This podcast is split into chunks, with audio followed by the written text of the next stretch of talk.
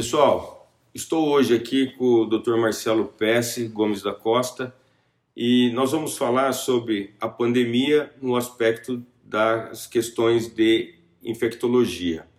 O Dr. Marcelo é um médico experiente e infectologista e eu gostaria de saber do Marcelo, principalmente é, com agora a retomada das atividades, é, com as pessoas voltando ao convívio aí nos ambientes, tanto industriais que já tinha e dos escritórios e dos comércios, é, como é que nós teríamos é, uma função de proteger essas pessoas e o que, que ele recomendaria com isso. O que, que acaba acontecendo? O Supremo Tribunal Federal ele deu como possibilidade de doença ocupacional a Covid. Então, isso acaba repercutindo naqueles casos graves que ficarão afastados por mais de 15 dias, estabilidade de emprego, o empregador terá que é, ainda pagar o fundo de garantia tem o acréscimo do FAT e do RAT, né, da, dos riscos ambientais do trabalho.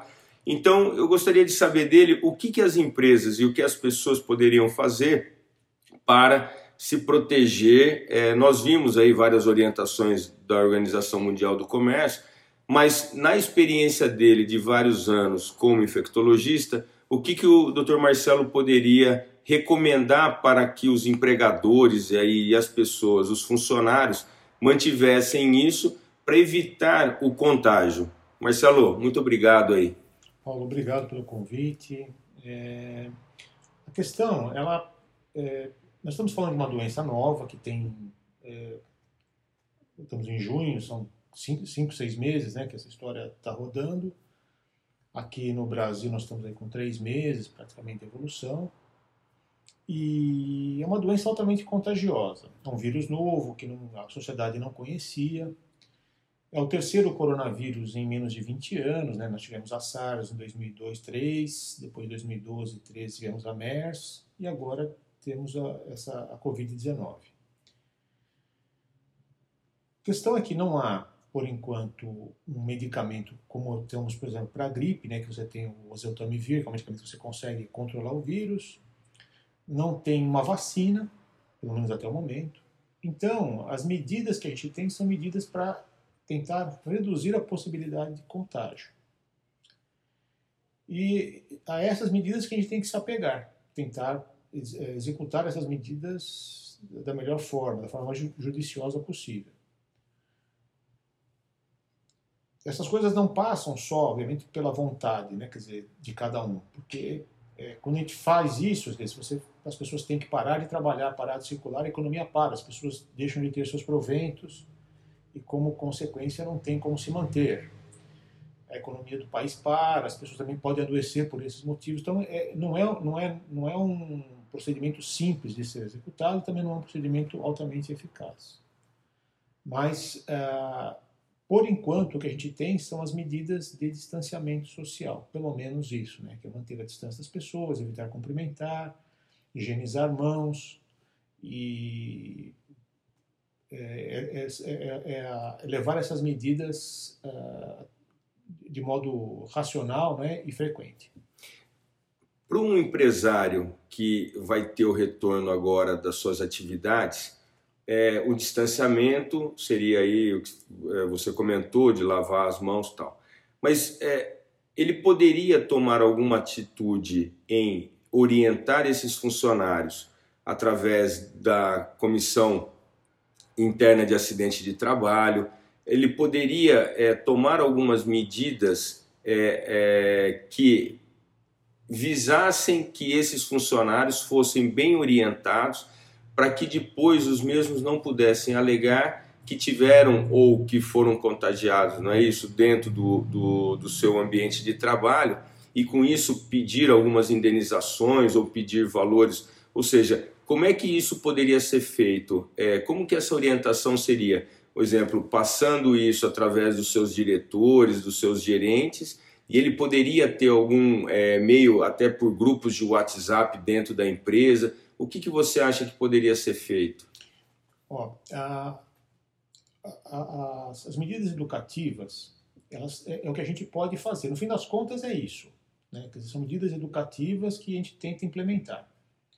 É, então, o, isso, a, a, o comprometimento, no meu ponto de vista, tem que partir, obviamente, do, do alto escalão da empresa, da diretoria, do, do proprietário, dos diretores, e permear a empresa toda. Né? Quer dizer, agora, é, desde a hora que o empregado chega à empresa, né? quer dizer, se ele ter medidas de, de sanitização, de sapatos, trocas de roupas, higienização das mãos, é, as, essas medidas estarem sempre circulando para comprovar que a, as atitudes foram, as, as medidas preventivas foram tomadas.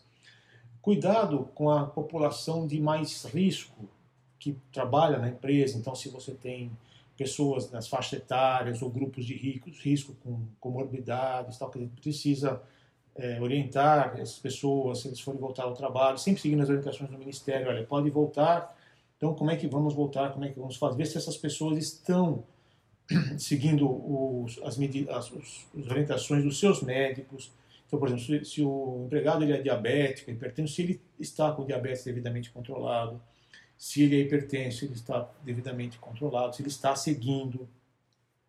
Porque quando acomete, uma, um, se ele é obeso, né, se está fazendo alguma medida para reduzir peso, é, dentro da empresa, as medidas de distanciamento nos refeitórios devem ser executadas, as pessoas terem a facilidade de higienizar as mãos com frequência, explicar como é que isso faz. E isso não deve ser feito apenas uma vez, isso tem que estar na pauta diária é, dos, de, de, quem frequenta a empresa. Né? E também as orientações para quando esses empregados retornam às suas casas.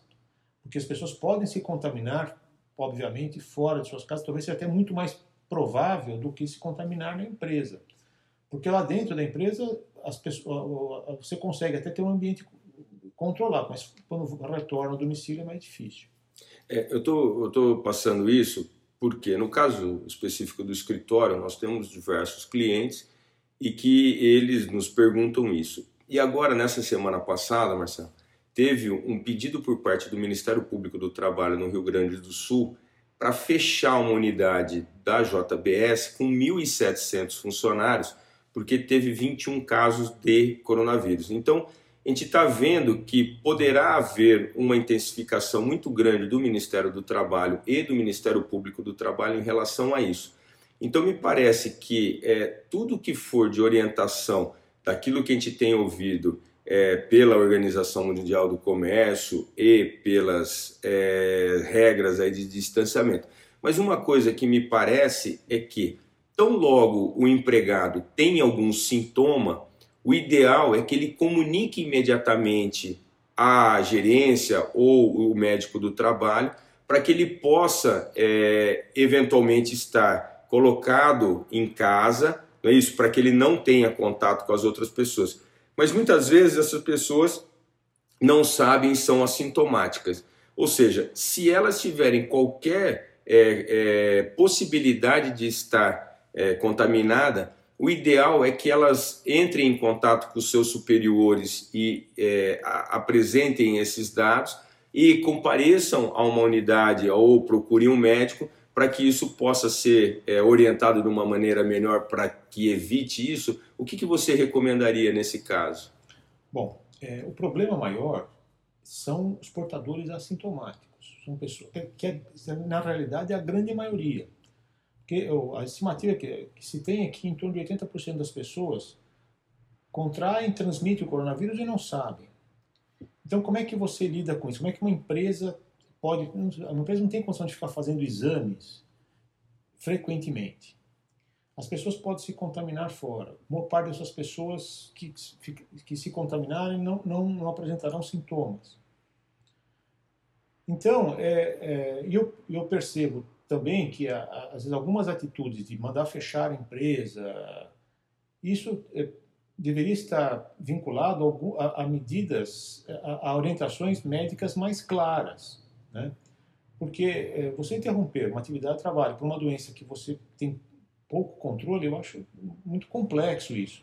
Até porque, por exemplo, se o governo fala que é, a atividade comercial pode retomar, as pessoas estão circulando na rua, é, eu acho muito complicado você é, culpar, entre aspas, o, empregador né, por alguma coisa que não acontece dentro da empresa.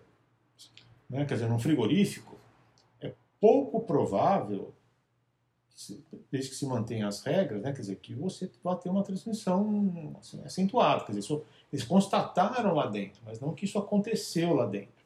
Né? Então é muito difícil a gente é, saber onde é que essas coisas ocorreram. É, eu, eu, eu tenho a impressão que, em primeiro lugar, o, o, departamento médico da empresa tem que ser atuante. A CIPA tem que ser muito atuante, orientada.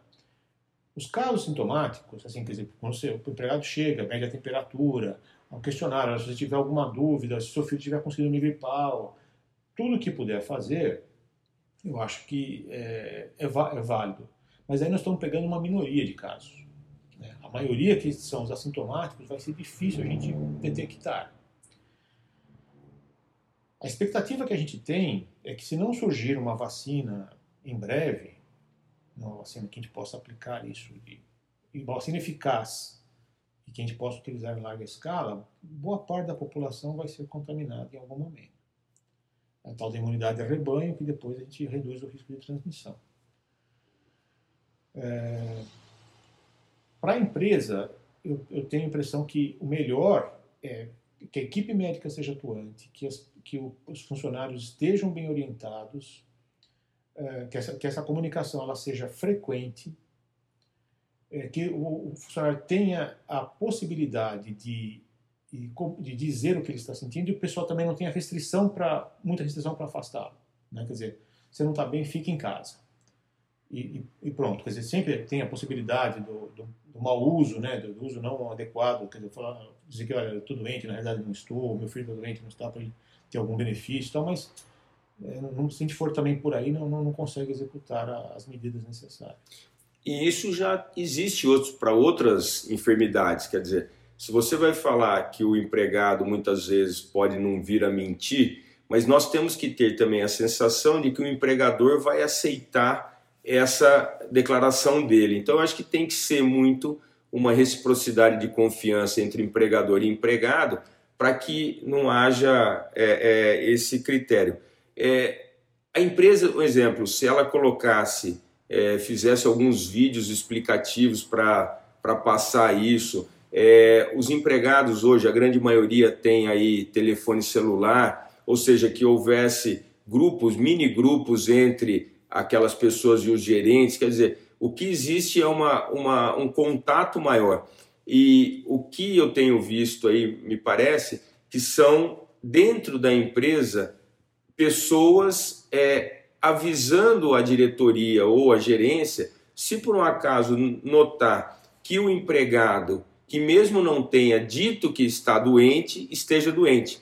Então, muitas vezes você vê aquele, aquele é, empregado é, não querendo falar, porque está com receio de falar que está e realmente está e, e, ser afastado, e depois ter aí uma demissão, alguma coisa, principalmente nessa época de crise, porque ele fica naquele receio. Então, um colega pode virar até para a diretoria ou para a gerência e avisar, para ela falar: olha, eu estou notando que aquele meu colega ali que trabalha comigo, por quê? Porque essas pessoas vão encontrar ali no refeitório, vão encontrar em alguns lugares.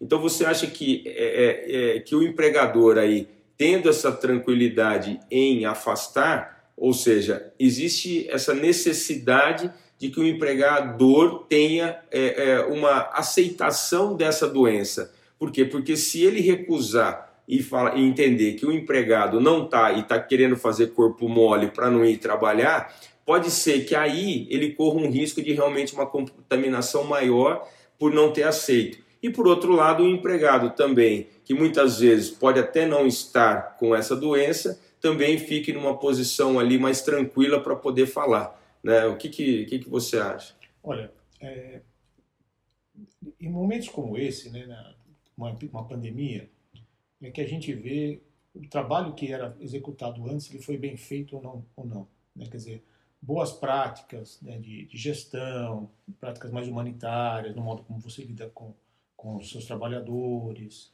a educação que eles têm, as oportunidades de educação que você dá a eles, tudo, né? Quer dizer, se você se, essa, se existe essa, esse tratamento antes, é mais provável que a relação é, entre o patrão e o empregado seja uma relação mais respeitosa e, portanto, a, a quantidade, os problemas sejam menos frequentes. É,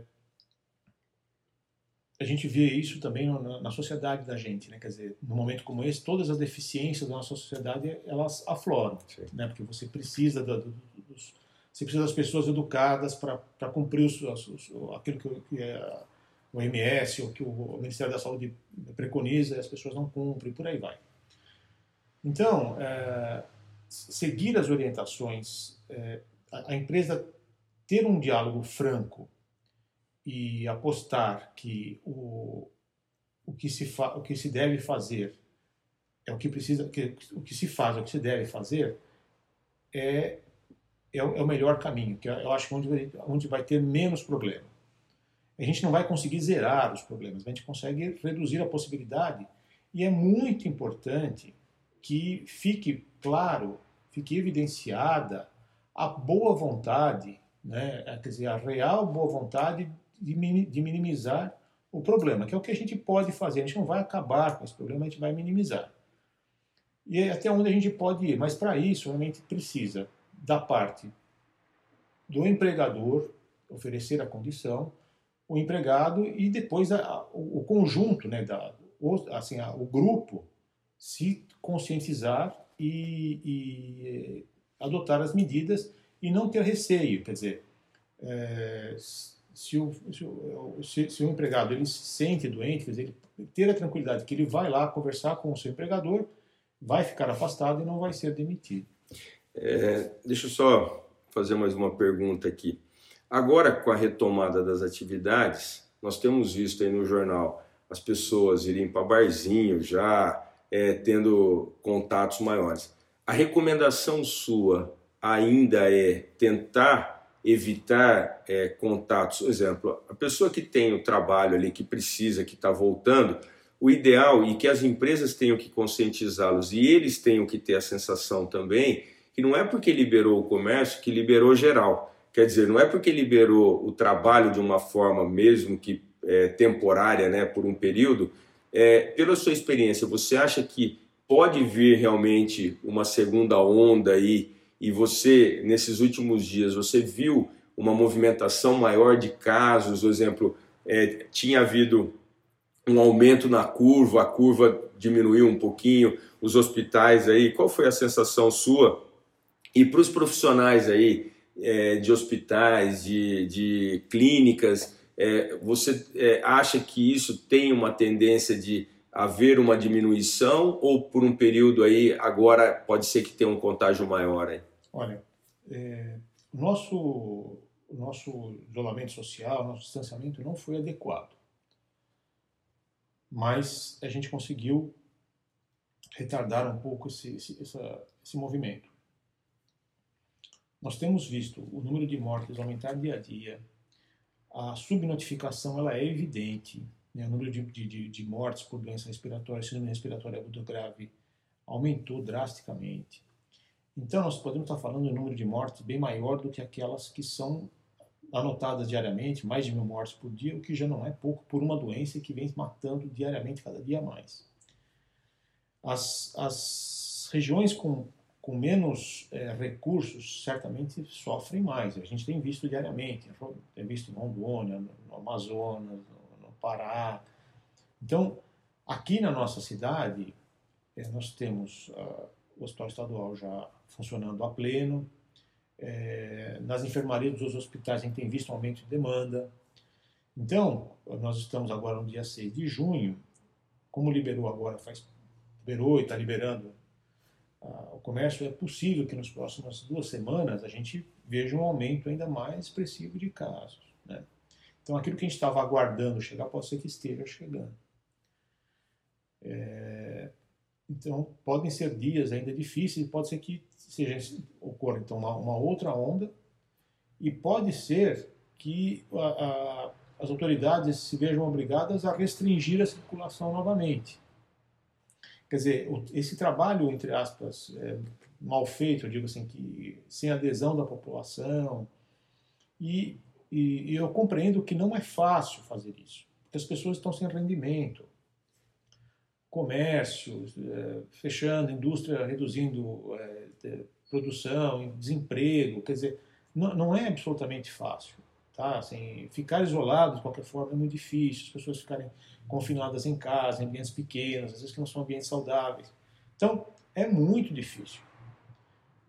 O outro lado é que se não fizer isso, a gente vai ver, está vendo, né, esse aumento de, de, de esse, esse, aumento de casos, casos graves, mortes, muito sofrimento.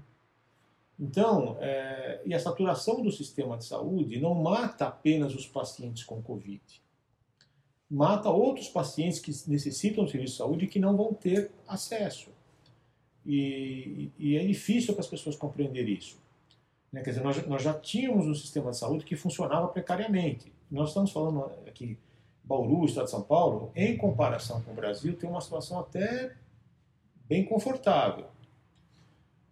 Se as coisas não, não, não, não, não funcionarem adequadamente, a gente certamente vai ter complicação nas próximas semanas. Marcelo, uma última pergunta. Da sua experiência aí que você tem visto, e você sempre é, é um grande estudioso, aí você faz parte, acho que, de um grupo de pessoas aí que estudam essas movimentações do, das pessoas no, no Brasil e no mundo, né? Então, pessoas que viajam de um lugar para outro, que foi o que acabou trazendo a Covid para nós, através, parece que o, o, o paciente zero né, como costumam chamar. Parece que o paciente zero no Brasil foi uma pessoa vindo da Itália, né, da região norte da Itália, e que acabou contraindo. Pelo menos é o que eu, que eu vi em algumas coisas. É, é, o que, que você recomendaria para essas pessoas que estão viajando, vão ter que viajar, ou que vêm para cá que tem contato? Qual que seria, a, a tem alguma orientação? É, uso de máscara, manter distanciamento, quer dizer, as pessoas vão viajar mas é, o, teria alguma recomendação, é, às vezes, fazer uma proteção de algumas outras vacinas, alguma coisa? O que, que você recomendaria? Olha, é, primeiro, se, se não for urgente a viagem, se puder postergar, deixe para depois. Se for necessário, é, é mais difícil, porque você não consegue, por exemplo, se as companhias aéreas tiverem que fazer distanciamento de poltronas, vai ter aumento de passagens, o preço das passagens, né? É, os aeroportos são lugares muito movimentados, quer dizer, então é necessário é, utilizar é, álcool, gel, higiene das mãos, né? As companhias também vão aéreas e as, as, as estruturas de aeroportos vão ter que se preparar para isso. É interessante também é, que as pessoas, quem puder, façam exames de sangue com alguma regularidade para saber se já contraíram o coronavírus, né? Porque, ah, embora a gente não consiga dizer com precisão que as pessoas que tiveram contato, que elas estão imunes, a gente não tem evidência, por enquanto, de que pessoas que pegaram, pegaram a doença novamente. Então, aquela pessoa que já estiver imune, ela tem uma segurança maior. Também isso não é um incentivo para que as pessoas saiam por aí querendo se contaminar. É, as doenças, na história da humanidade, elas caminham com o ser humano. Né? Elas não precisam de passaporte, elas vão com o ser humano. Isso da, da história antiga, passou pela, pela, pela época do descobrimento, depois do avião a jato. Aqui no Brasil, se a gente for ver nos últimos poucos anos, tá?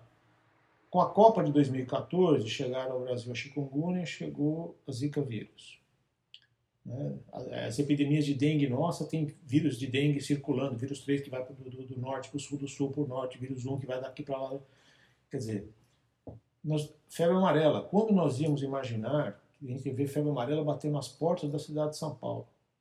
Isso caminha com as pessoas.